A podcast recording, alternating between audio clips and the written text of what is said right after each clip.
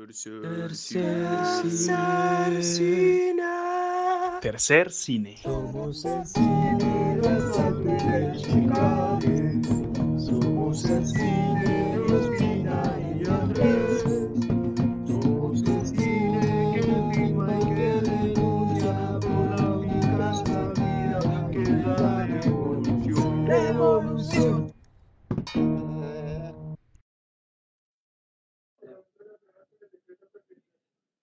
Buenas noches a todas las personas que la noche de hoy nos escuchan. Como cada sábado estamos aquí en una nueva emisión de este bello podcast llamado Tercer Cine. El día de hoy, 25 de julio del año 2020, año del apocalipsis, o del posible apocalipsis, o esta cosa rara que estamos, porque no es ni apocalipsis, ni es normal, es, es bien raro. Pero hoy es un día particularmente triste hicimos una gran parafernalia, hicimos una gran gestión logística eh, para lograr que este podcast saliera a la perfección, que este capítulo en especial saliera a la perfección. Pero hasta el, hasta lo más organizado a veces suele salir mal, compañeros y compañeras. Y bajo ese orden de ideas, quizás no podamos traerles eh, a ustedes lo que teníamos eh, específicamente preparado por una única razón y es la razón que nos acongoja y nos llena de, de tristeza nuestros respectivos corazones. Eh, la, nuestra invitada del día de hoy, Brenda Quiñones, protagonista de la película Un tal Alonso Quijano, nos había confirmado, de hecho hasta ayer nos dijo que de una, y siendo las 7 y 9 pm no ha llegado. Entonces, al parecer no pudo estar o no sé qué pasaría realmente. Así que eh, haremos el podcast sin ella. Pues supongo que habrán razones de fuerza mayor que, que impidieron que ella participara el día de hoy. Hacemos toda esta aclaración específicamente porque no queremos que se piense que, que todo fue una, una que, que estábamos vendiendo humo o algo así realmente teníamos a Brenda Quiñones confirmada. Pero pues no todo sale perfecto. ¿Cómo están, eh, amigos y amigas del podcast? Hola, me voy a tomar el atrevimiento de cambiar el, el letrero a poner eh, sin Brenda Quiñones. ¿Listo? Antes, Creo que no es necesario. Yo tengo la esperanza de que Brenda vuelva. Digo, que Brenda venga, porque Bueno, voy a colocar tal vez con Brenda Quiñones. Quizás llegue Brenda Quiñones en los próximos 50 minutos. como Quizás. Brenda Quiñones entre, entre signos de interrogación. Hagámonos un Simpson. ¿No que iban a traer a Brenda Quiñones? A los que nos preguntan que si le dio COVID, no, no le dio COVID. Gracias por interesarse. Sí, estoy seguro ¿Qué que cuando, cuando, cuando Brenda escuche este, este, este podcast, porque seguro lo va a escuchar y esperamos que lo escuche, eh, se va a sentir muy halagada de que la gente se preocupe por su salud. Em, la verdad eh, es que estamos locos y Brenda Quiñones nunca, nunca existió. Todos nos leímos el Quijote, entonces nos psicoseamos resto. Entonces es nuestra Dulcinea. Sí, hicimos Eh, pero un, no, un pues, con, con esto. Yo era el host y pues estoy triste porque yo quería preguntarle a Brenda Quiñones su signo, pero pues no se va a poder. Lástima. Eh, pues no sé qué quieren empezar hablando de la película. Yo sé que pues estamos muy interesados en la parte musical, pero necesitamos primero como contextualizar la película, a pesar de que ayer pues hicimos una transmisión muy bonita. Cuéntanos, Jaime, Jaime por favor, tú que eres el fan, embajador, promotor número uno de esta película. Eh, inició diciendo que hola Hurta, Hurta se acaba de conectar. Hola Hurta. Sí vino Hurta y no Hola, vino Hurta. Brenda. Qué triste. Sí, No, y dicen no que se Brenda. cuentan, Bueno. Que se narran, que se relatan. Te narramos y te, y te contamos. Ah, sí, Hurta, del parche, entonces es un buen eh, reemplazo. No, no es reemplazo porque pues, las personas son irre- irreemplazables y irre- irrepetibles querido compañero Gafa. Eso no tan, tan autoayuda. Pero es, un, es, es algo, es, es un peor es nada. Mentira, absurda. El punk no está muerto, compañeros. El bambuco no está muerto, dijo eh, nuestra no invitada el día de hoy. Bueno, Pero sí, eh, ya, ya, Sí. ya, ya centrados en el tema, eh, elegimos esta, esta película, primero pues porque es una película actual y es como la película más nueva de la que hemos hablado, porque literal se estrenó hace menos de un mes. Y el contexto y todo lo que, lo que se desarrolla alrededor de esta película, eh, pues dio para que, para que, para que pudiéramos hablar hoy de ella. Teníamos preparados abordar eh, esta película desde varias perspectivas. Pero principalmente voy a enfocarme yo desde la perspectiva eh, de la relación de esta película con la Universidad Nacional. Como ustedes ya saben, es una película co- coproducida por la Universidad Nacional de Colombia. Y eh, la mayoría de la, de, la, de, la, de la película transcurre al interior de esta universidad. Creo que lo, lo, lo más destacable que de lo que iba a decir eh, son las inexa- inexactitudes que tiene esta, esta película con respecto a, la, a la nacional. Y, y si hay gente de la nacional escuchándonos, estoy seguro que, que estarán de acuerdo con lo que yo digo. Se No estoy de escucha con mucho ruido, perdón, ya solucionó eso. Mientras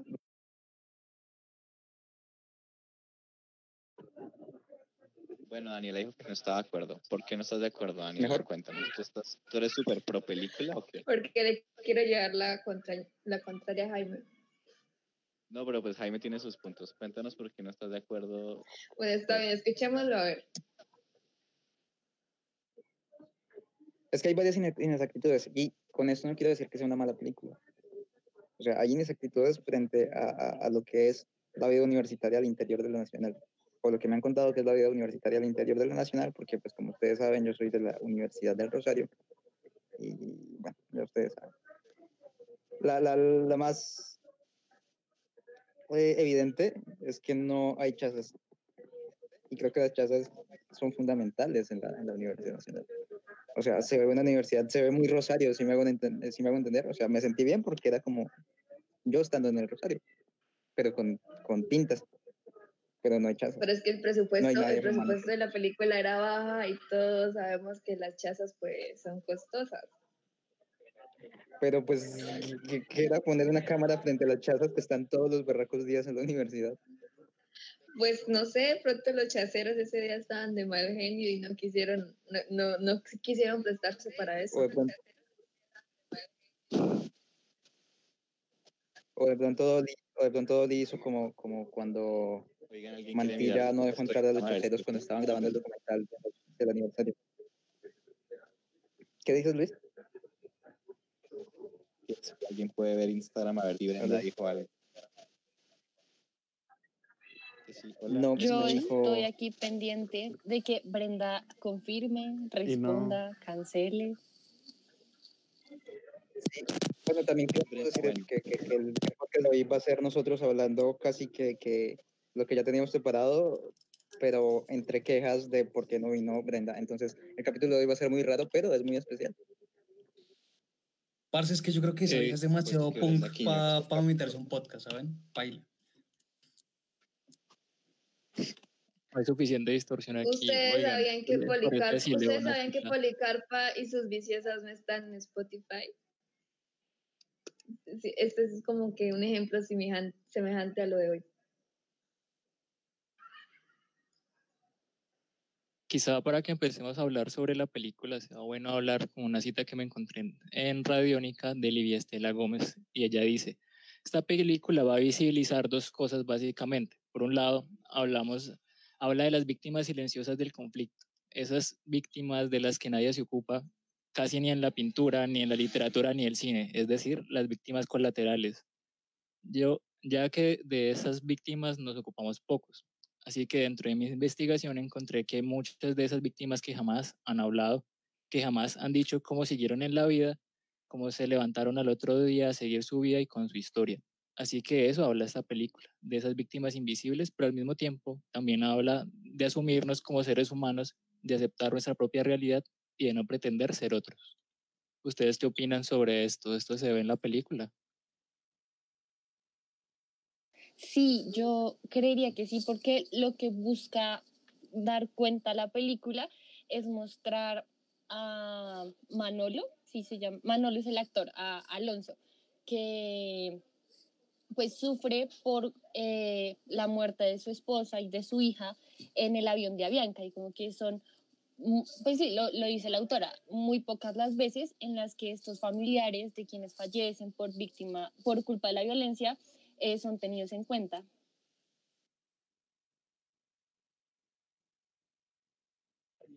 Y creo que también se ve muy Pues yo no evidentemente. sé.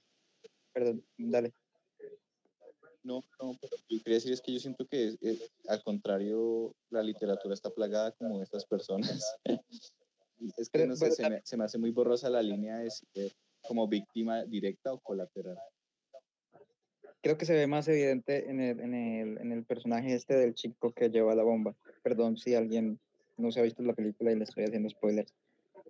Entonces, o sea, él en sí es una víctima directa a- a- que tuvo que, que por las por el contexto casi que, que hacer las veces de victimario inocente, que, que también es, es algo muy interesante de analizar, ¿no? O sea, el man en últimas es quien acciona la bomba, pero él no sabía, o se supone que no sabía. Entonces él termina siendo invisibilizado por esa razón. Eh, si no estoy mal, en la, en la, en la novela que le hicieron a, a Pablo Escobar también lo mencionan, pero muy por encima. O mencionan que era un pelado de, de, de una de las comunas de Medellín y que era de clase baja y que esto y que lo otro, pero no es como, como, no le dan ese rol protagonista que tiene en esta película.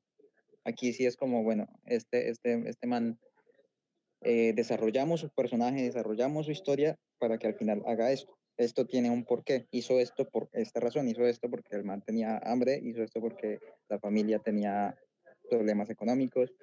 Entonces es también mucho lo que, lo que, lo que nos citaba hace un rato Miguel, esas víctimas invisibles de las que no hay forma de hablar, porque es que de él en sí no hay ninguna forma de hablar diferente a, a, a visibilizarlo.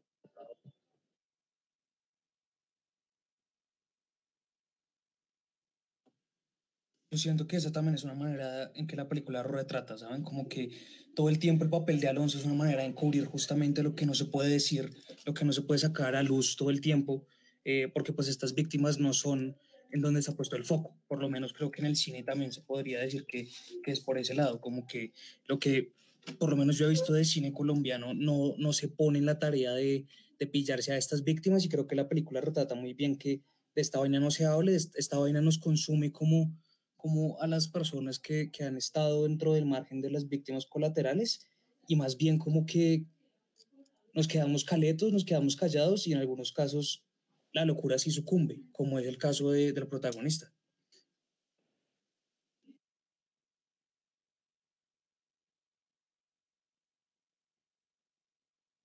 Oye, a mí me gustó mucho lo que está diciendo Hurtado sobre lo que no se puede decir porque me lleva a pensar lo de la locura en la película y sobre el uso de este Quijote, como este uso del Quijote más bien, porque como que yo tuve muchos conflictos con él, pero ahora que, Hurtado lo pone de esa manera, como una forma de decir lo que no se puede, o sea, procesar o de tramitar un trauma que no se puede como eh, presentar directamente, es bastante chévere. De todas formas, eh, no sé, yo tuve un problema con las dos, las, las dos historias, las dos paralelas, voy a decir, como la del pasado de, del protagonista y la de este chico de la comuna de Medellín que acciona la bomba. Bueno, la vaina es que no me gustó cómo se veían. O sea, yo siento que, la, la, el, el, el cambio de color, por ejemplo, eh, pues no era como tan necesario. Yo siento que fue algo un poco como forzado. De hecho, creo que, que, que la directora en otra, en otra entrevista habla un poco de esto y me parece que Laura había mencionado eso en- a- ayer, ¿cierto? Eh, Sí, yo había leído por ahí que lo que la directora quería era hacer una mezcla de estéticas y que la película estuviera llena de muchas cosas. Y lo podemos ver no solo con estos flashbacks, por decirlo así, que están hechos eh, como imitando un VHS, sino también la estética punk que raya con toda la narrativa quijotesca.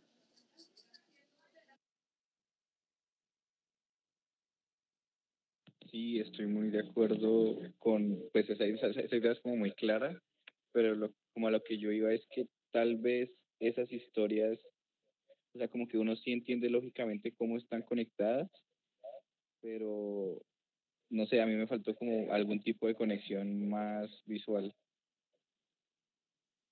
De pronto no sea tanto una conexión más visual, sino que la conexión o digamos que los sucesos que están alrededor de esto siguen siendo muy silenciosos, ¿no? Porque no nos damos cuenta casi hasta el final de la película y todo lo que sucede está completamente aparte de la realidad. Por eso puede que no sea una conexión tan estridente, sino más bien misteriosa. Quizá de pronto tanto en la imagen como en los diálogos no sea una cosa que se resalte, pero creo que también puede ser por algo que busca la directora y es que está hablando siempre de cómo se siguió después de todo ello que vemos que por lo menos la, la hermana del, del, man de la bomba, como que él logra seguirlo sin tantos problemas, sin, sin ser como una cicatriz prácticamente andante como lo es Alonso un poco.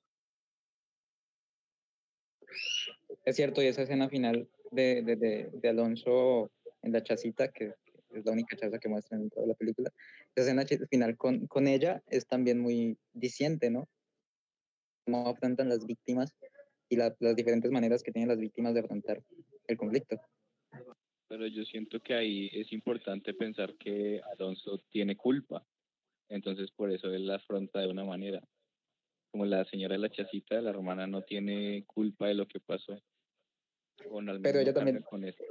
ella también pudo haber pensado o lo pudo haber tomado como mi hermano tomó esa decisión porque necesitaba comprarme el vestido para mis 15 y si yo no hubiera pedido mi vestido para mis 15, él no hubiera tomado esa decisión.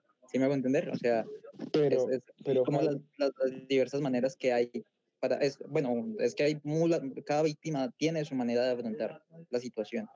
Y pues ahí nos muestran dos de las maneras que hay y son como dos maneras muy, muy en polos opuestos. Perdón, Gafa, por interrumpirte.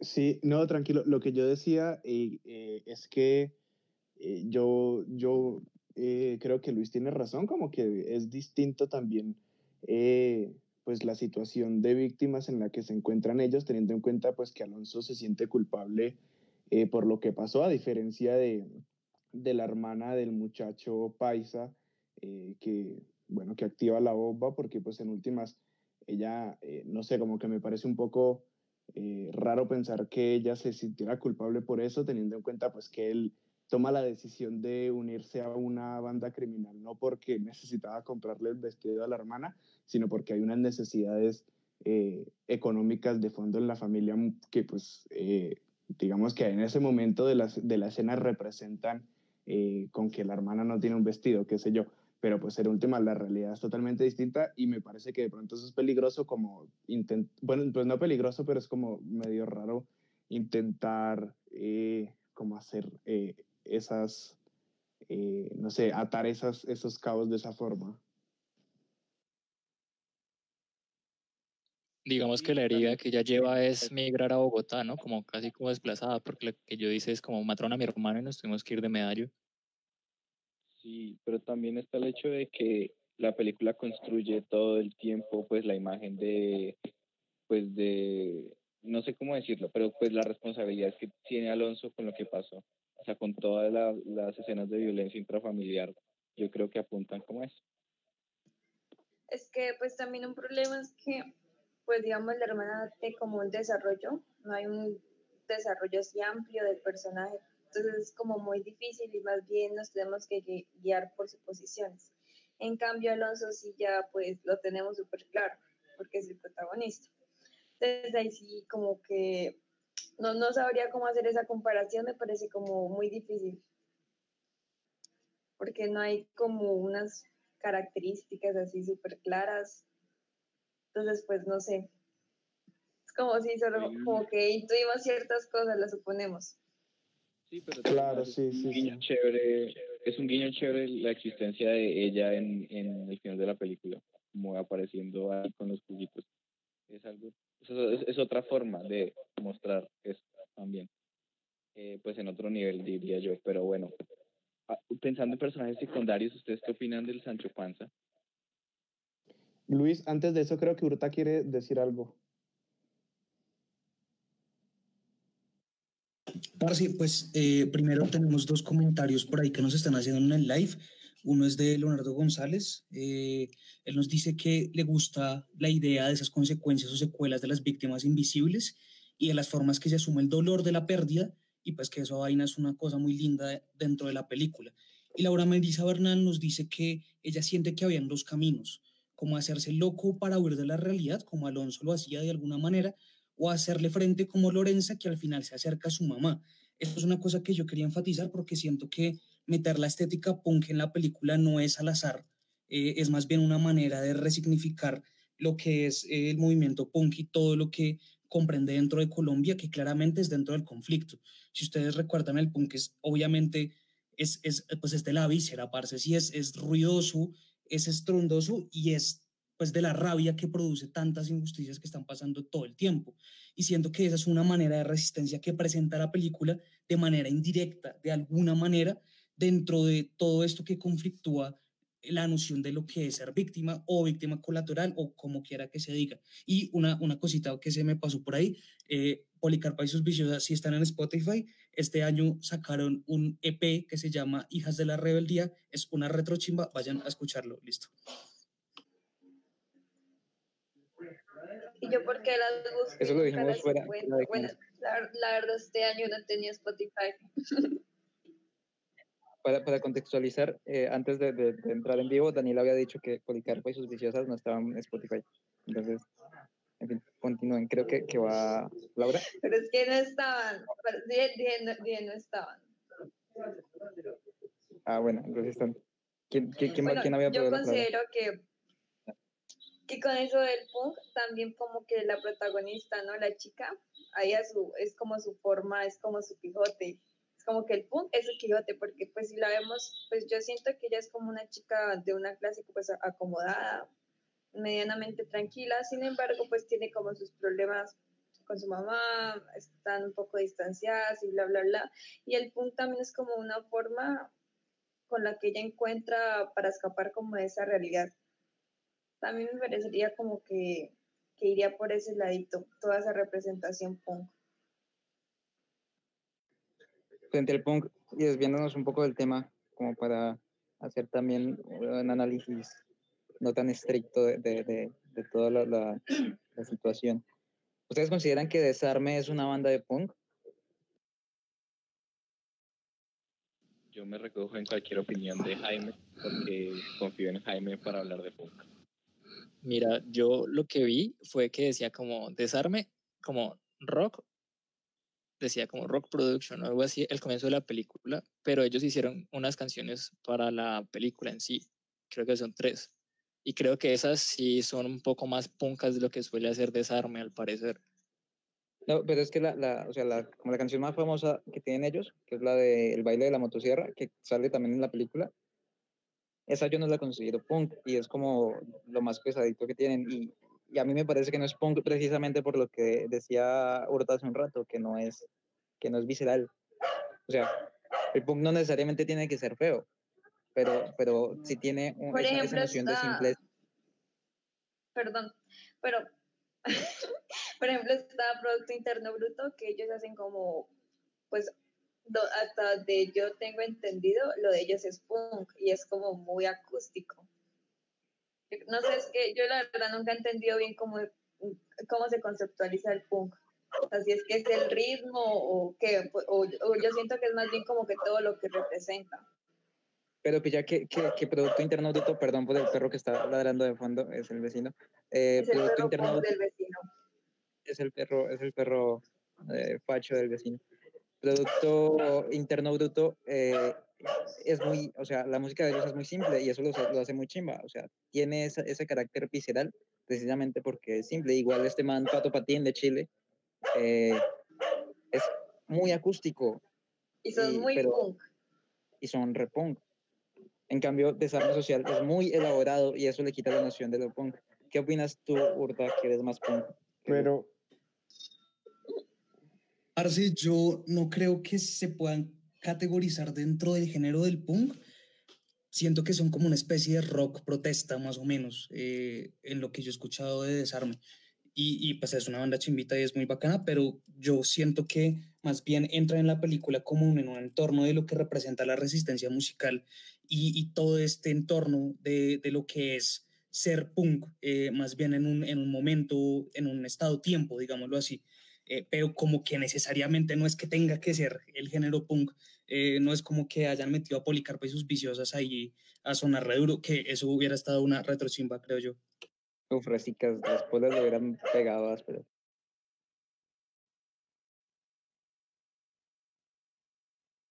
Y creo que yo le robé la palabra a Garrafo. sí, no, pues yo iba a decir como que es en últimas como bien difícil como categorizar una banda, eh, como desarme en si es punk o no es punk, teniendo en cuenta si está muy elaborado o no, porque pues hay bandas de punk que hacen música bastante elaborada con letras eh, pues que no son las más inteligentes y metafóricas del mundo, pero pues que son más eh, elaboradas que, que, qué sé yo, las letras de, de Chite o de Escorbuto, y siguen siendo punk a pesar de, de que pues un poco más elaborados y demás.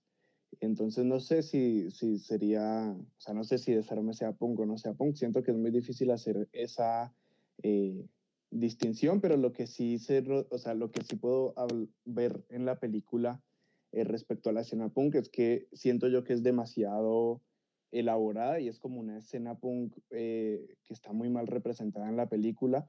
Y no digo porque el punk tenga que ser el estereotipo de drogas, cosas chirris, alcohol, eh, cosas destruidas, qué sé yo, sino porque siento que la representación de la escena que hacían en, en la película es como muy falsa, ¿no? Es como una escena punk muy, como muy limpia, muy, no sé, parece como, como que todo era muy lindo. Eh, don- Mm, y pues la verdad yo miré pasaban- mucho, yo miré a mucho machito por ahí, entonces como que... mm.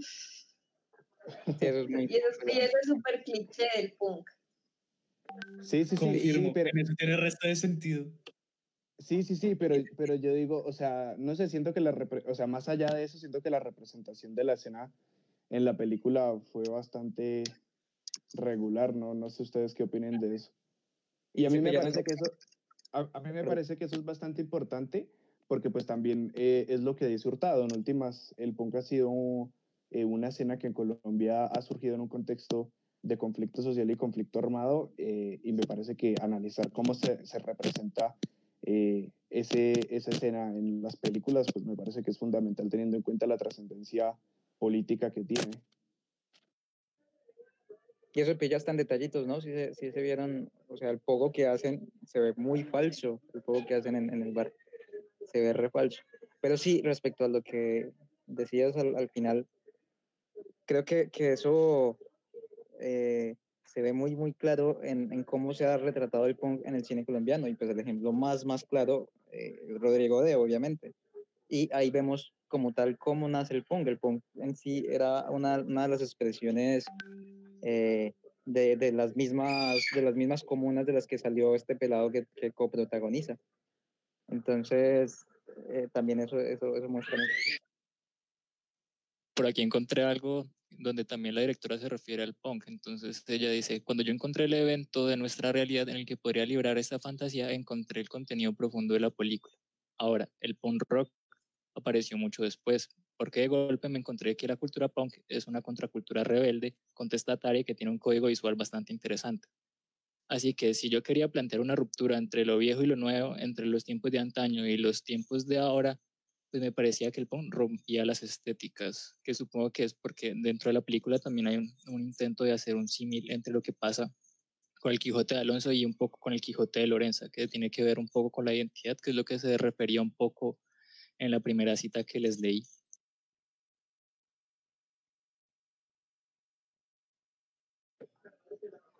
¿Cómo hubiera sido esta película en otro género como más actual? Porque pues el punk aún sigue siendo un género joven, pero pues no es actual, si me hago entender. ¿Cómo hubiera sido esta película, qué sé yo, con, con hip hop o con, qué sé yo, trap o algo así? Rock indie. Es que, es que como que es difícil, ¿no? Con Laszlo Pablito. Yo creo, o sea, Con yo creo iba de fondo. yo creo que fue una buena elección la del punk, porque yo siento que el- como que la elección del punk siempre viene, o sea, nunca viene dada.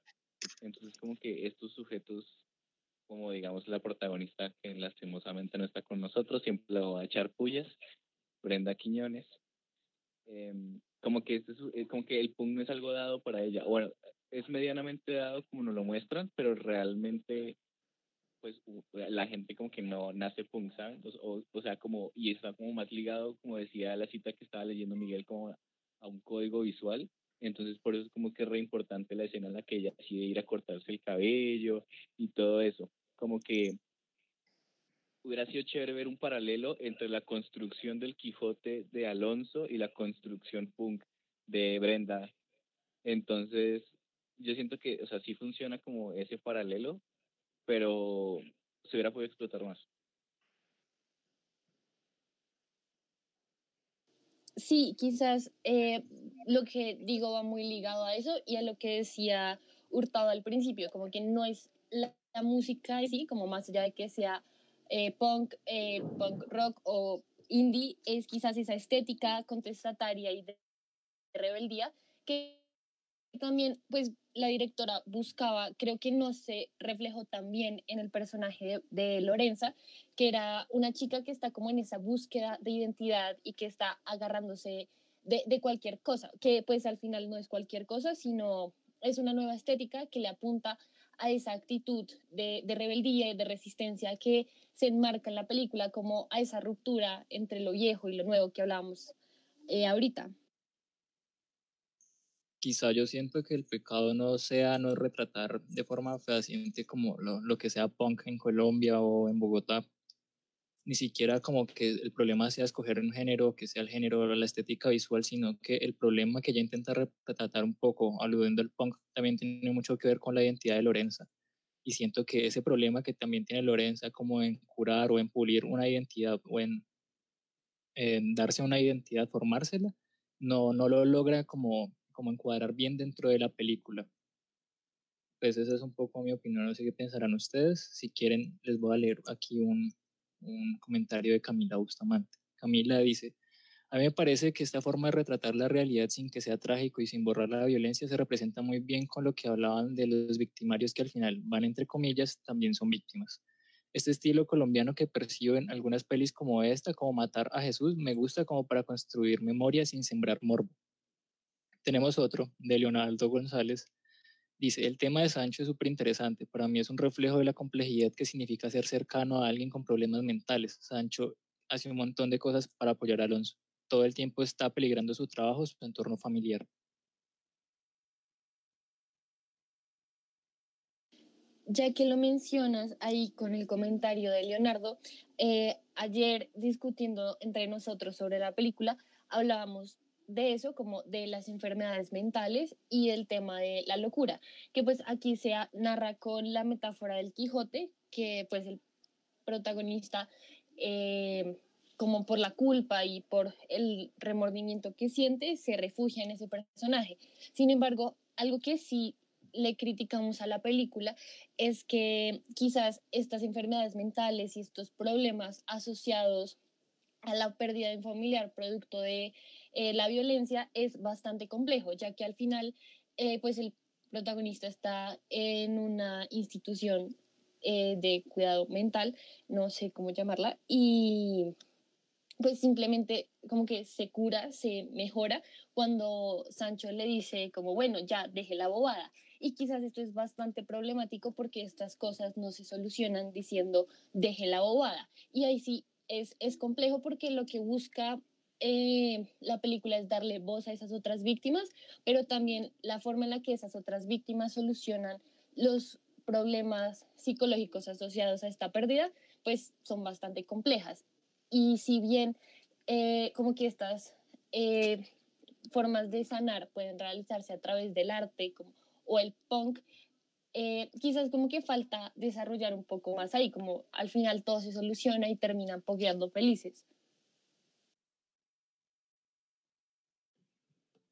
Hablando de este tipo, yo quería preguntarles a ustedes que, pues, no sé, como que dentro de la película parece que todo el mundo tuviera un, una función, ¿saben? Como en torno de el papel, en lo que representa, ya sea para la víctima, para la violencia o en general.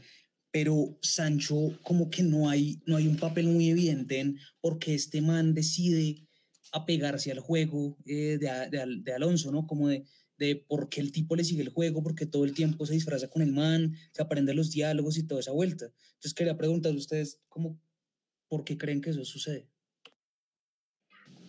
Yo considero que quizás, quizás pues los creadores ¿no? de la película eh, estaban como que querían buscar que hubiera un personaje con el cual distintos tipos de personas eh, muy random se sintieran identificados, identificadas, pues porque me parece que Sancho sí es como una persona muy representativa de la gente que se quedó, por así decirlo, estancada en algo que no les gusta. Por ejemplo, él era bibliotecario y era, era algo que medianamente pues le gustaba, le hacía feliz, le llenaba, pero pues eh, no recuerdo muy bien por qué, este, porque lo cambiaron y se volvió ay, ¿cómo se llama? La persona que, bueno, la persona encargada de la, de la veterinaria, de la, ay, ¿cómo es? De la granja de la universidad, y pues era, digamos, un trabajo que a él le avergonzaba. Entonces, eh, él miraba con lo de seguir el juego al profesor y todo esto, con tratar como con hacer este papel de Sancho,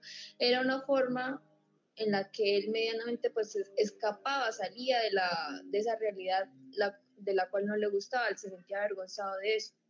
Por ejemplo, lo vemos cuando siempre está como, ay, no sé cómo le digo a mi esposa, cómo le digo a mi familia, que ya no estoy trabajando en la biblioteca, bla, bla, bla, bla. Entonces lo vemos que es como una forma de escapar de eso, por así decirlo. Y él, pues, él, con el profesor, él encontraba un amigo, un cómplice, porque ellos dos eran cómplices en, en su juego. Entonces me parece que, que, ese es como que el papel, papel de él es como que tomar este personaje para que muchas otras personas se sientan identificadas y yo sé que probablemente hubo mucha gente que se sintió identificada con él. Pues pienso yo, ¿no? Me, me recogen lo que... Perdón, dale. Ay, bueno, no solamente quería decir una cosa rápida y es que, o sea, yo no sé si la intención fue identificar a cierto público o lo que sea, pero la vaina es que si hay un Quijote siempre tiene que haber un Sancho. Entonces es como una imagen muy canónica, muy establecida y es una imagen, o sea, yo creo que es como la imagen por excelencia de amistad en la literatura. Y es muy bonito que este Sancho sea o cobre cierto protagonismo a través de querer ayudar a su Quijote, que es muy un, Sancho del libro, que es un Sancho cómplice. Lástima que al final no lo sea y que al final se vuelva un Sancho como que se impone sobre la locura del Quijote, cuando en el libro nunca lo es. Pero pues no sé, o sea, eso va también como ligado a mi crítica con la locura y el uso del Quijote en la película. Pero la vaina es también como que hubiera sido chévere ver un final que no fuera un final feliz, un final de todo se arregló y ya se curó, sino pues también un final de un Sancho cómplice, que, que, que sepa todo, como el Sancho del Quijote, y aún así está al lado de él. Yo recojo bastante lo que decía Daniel hace un rato, pero no eh, creo yo que es más como por ese sentimiento de aprobación, no es más como, no es por el lado del escape, sino por esa aprobación que él siente que perdió al, al, al momento en que lo despiden de, de, de, la biblioteca. Entonces, al ver que dentro del campo que le gusta, que pues son los libros, como lo menciona la, la esposa más adelante, eh, que alguien lo, lo, lo, lo pruebe y que, y que, este profesor lo tome en cuenta para algo, eh, hace que él le siga el cuento y que él termine tomándole ese cariño que menciona, que menciona Luis, ese, ese afecto que es al final eh, lo, que, lo que hace que, que él haga, y bueno, él le siga el juego, pues, y que termine visitándolo todo, casi todos los días en el manicomio y que termine casi al punto de que lo casi lo echan del, del, de la universidad por esa razón. Entonces, creo que es por ahí. Eh, va Laura, creo. Sí, pues yo la verdad solo tengo una pregunta que me surgió a lo largo de la película y es, ¿por qué ensayaban en Monserrate? O sea, realmente, pues entiendo que la idea era mezclar esto con Bogotá y es muy chévere la escena en la que él está peleando con los transmilenios, pero no sé, yo siempre decía como Monserrate es extremadamente lejos para ir a ensayar todos los días el Quijote.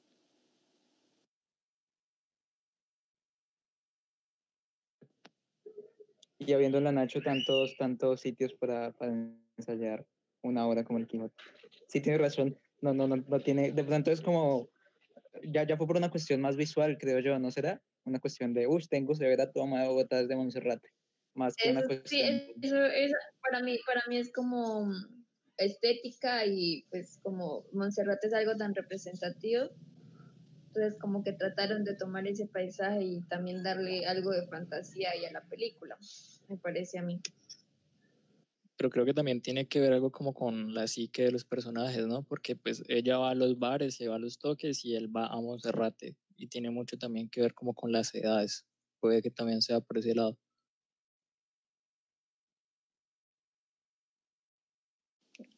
También, como que- cambiando un poco el tema.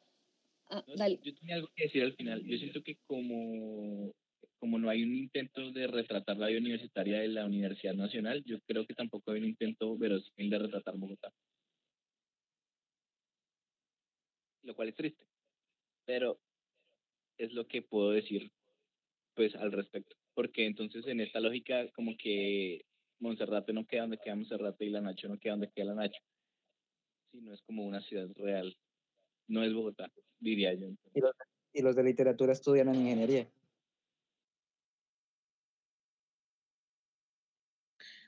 Eso, ah, yo, yo, eso fue como lo primero que, de lo que me di cuenta. Y yo creo que también es por, por estética, porque pues no sé si alguien sabe, pero pues hasta donde yo tengo entendido, eh, literatura de clases, eh, hay en humanidades y pues el edificio y los salones no es que sean muy lindas, que digamos.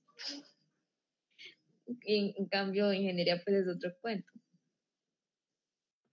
Pero, pero igual es que la facultad de ingeniería no tiene pinta para nada de ser una facultad de literatura. O sea, pudieron haber dicho, es más, el Salmona, aunque sea cliché, pudo haber funcionado más para esos efectos. O, o es es más, hasta el de química pudo haber funcionado para esos efectos, pero el de ingeniería no. Y no es porque tenga algo en contra de los ingenieros, sino porque, o sea, se ve un edificio, o sea, cualquiera puede ver y dice, aquí no estudia alguien de literatura. ¿Sí me va a entender? Sí, tienes razón, le faltaban más pintas a, a, a esos salones.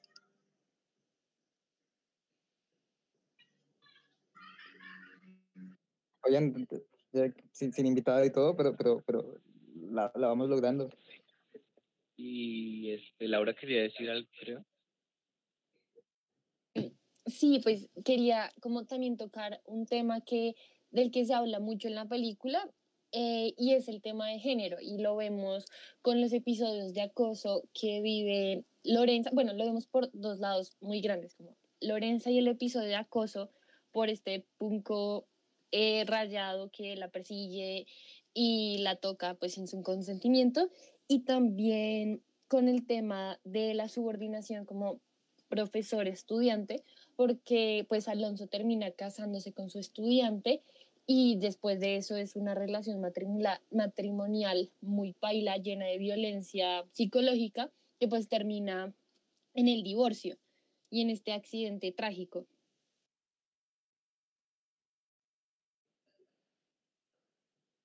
Incluso aunque esté romantizado un poco, eh, Alonso acosa a, a Lorenza, de cierta manera. O sea, no, no lo hizo tangible, pero pues eso prácticamente, o sea, la obsesión que tenía eh, prácticamente era, era una, una muestra de acoso, ¿no les parece?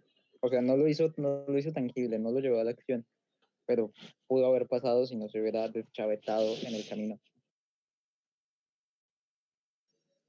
A mí me parece, me parece que esos temas por lo menos se abordaron mm, bien en el sentido de lo de las escenas, pues no sé si, si se pillaron mucho como que trataron de tomar lo que es la escena punk y también en cierta medida la escena skinhead.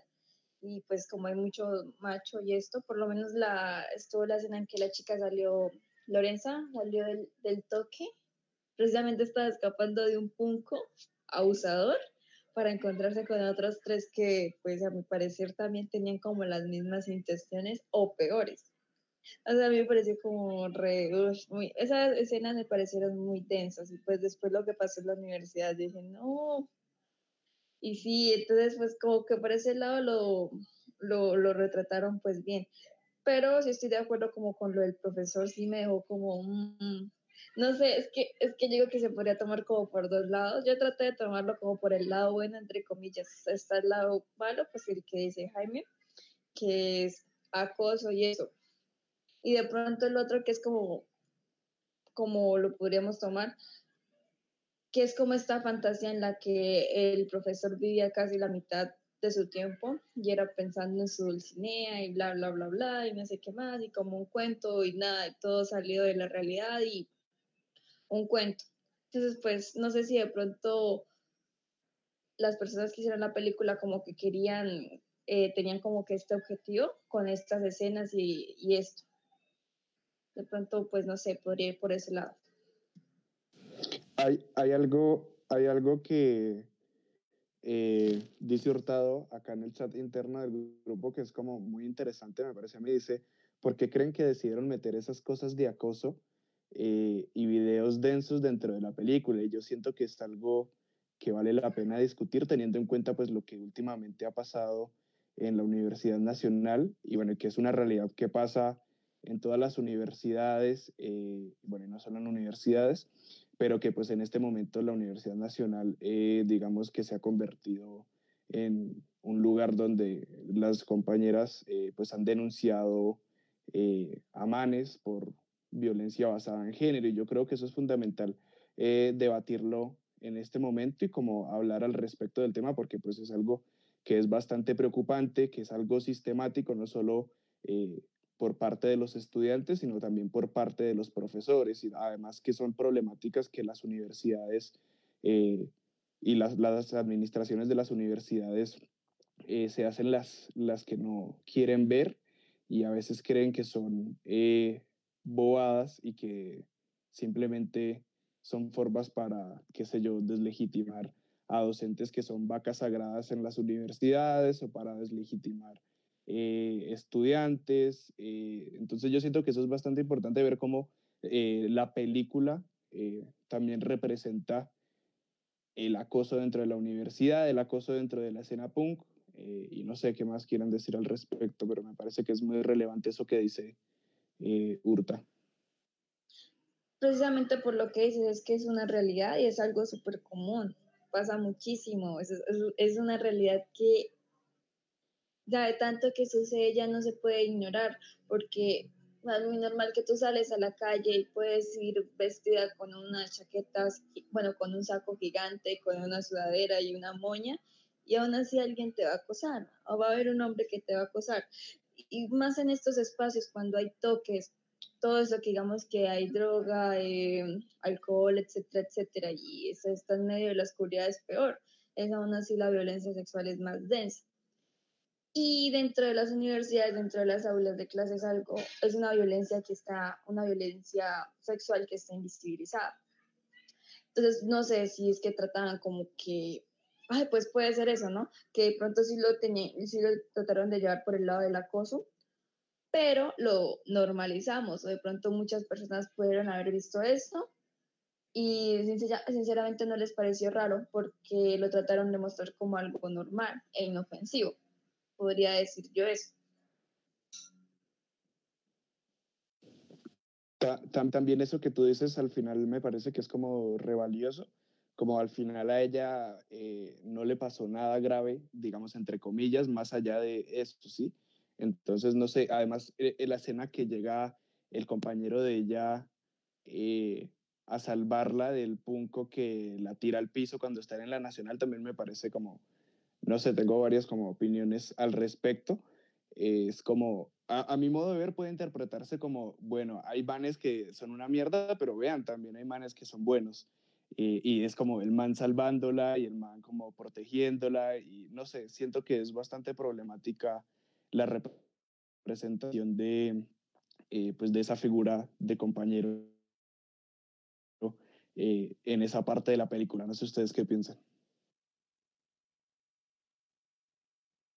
Sí, a mí también me parece problemático porque es lo mismo, como esa idea de héroe, de si tú no hubieras llegado, quién sabe qué hubiera pasado y gracias a ti estoy bien y tú me salvaste, eres lo máximo. Y lo mismo, como que también se intenta invisibilizar que es sistemático y que no, no es que esté el man ahí dispuesto a salvarte, sino que es algo que, que se oculta, que no se habla, que está ahí normalizado.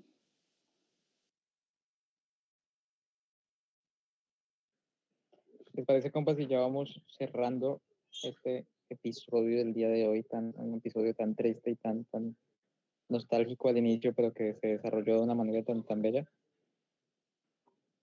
De acuerdo, gracias Brenda Quiñones. ¿Alguien, Sí, alguien- pues, Un eh, saludo para Brenda. Ojalá nos escuche. Ojalá nos escuches no, Brenda, pues para cerrar. No mentiras. para cerrar, eh, nada, decirles que queríamos invitar a Brenda para preguntarle cosas bastante puntuales sobre la película, eh, pues porque teníamos mucha curiosidad y muchas dudas al respecto, eh, que creo que pues eh, intentamos resolver a partir de inferencias, inducciones, pero pues queríamos preguntarle directamente a ella, queríamos preguntar también sobre su experiencia como actriz y muchas cosas, pero pues lamentablemente por alguna razón Brenda no estuvo con nosotros y pues la verdad eh, improvisamos de alguna manera. Eh, y pues nada, muchas gracias por escucharnos y muchas gracias por, por habernos acompañado eh, esta noche y esperamos que, que puedan ver la película, los que no la hayan visto, que puedan comentarla también. Y nada, eso básicamente. Y esperamos que Brenda esté bien, que, que no tenga COVID. Chao Brenda, te queremos. Y Mentira, yo no. papel. Luis, no, el resto. Bueno, gracias a todos los que nos escucharon y a todos los que vieron la película ayer. Los queremos, un beso. Recuerden que estamos en Spotify, en YouTube, aquí en Facebook, en Twitter. En o Apple sea, Podcast Estamos en, estamos en todas y en partes. Google Podcast. Y en Oigan, Google Podcast. Antes de que se nos olvide, eh, es importante eh, una publicidad que el compañero Miguel nos compartió de la sede de la Universidad Nacional en Palmira, si no estoy mal, y es una presentación de cortometrajes que se llama, eh, no mentira, no, no tiene título, pero dice presentación de cortometrajes, sumérgete en unos cortos que te sacarán de la rutina. Y va a ser eh, este 25 de julio a las 8 de la noche en Facebook Live en arroba eh, Boom Palmira. Y ya entonces para que se conecten y miren los cortos y la muestra de cine que va a haber en la página de arroba Boom con B grande Palmira. Dos cositas antes de cerrar. La primera es que me aclararon por interno que el pogo de, de, de la, de la película sí fue real. Entonces, entonces me, me que- quedé de rato. Sí fue real y Entonces no es solo fue un mal pogo. solo fue. ah, la- la- la- mi fuente me dijo que había sido un buen pogo. Pero pues, no sé. Eh, y la segunda es, eh, ¿les parece si, si, si comentamos lo que, lo que tenemos preparado para estos días? Lo de, lo de aquello que, que ya hemos venido hablando. No Lo lo de aquello dejémosla en suspenso. Pronto ¿les les contaremos la sorpresa que de- tenemos. Una, una sorpresa que no tiene nada que ver con Brenda Quiñones. Por cierto, eh, recomiéndenos películas colombianas y temas, porque se nos está agotando eh, el, el tema. No mentiras, tenemos resto de No, temas y resto de personas que queremos nada, invitar. No se nos está agotando nada, solamente queremos complacerlos. Nosotros somos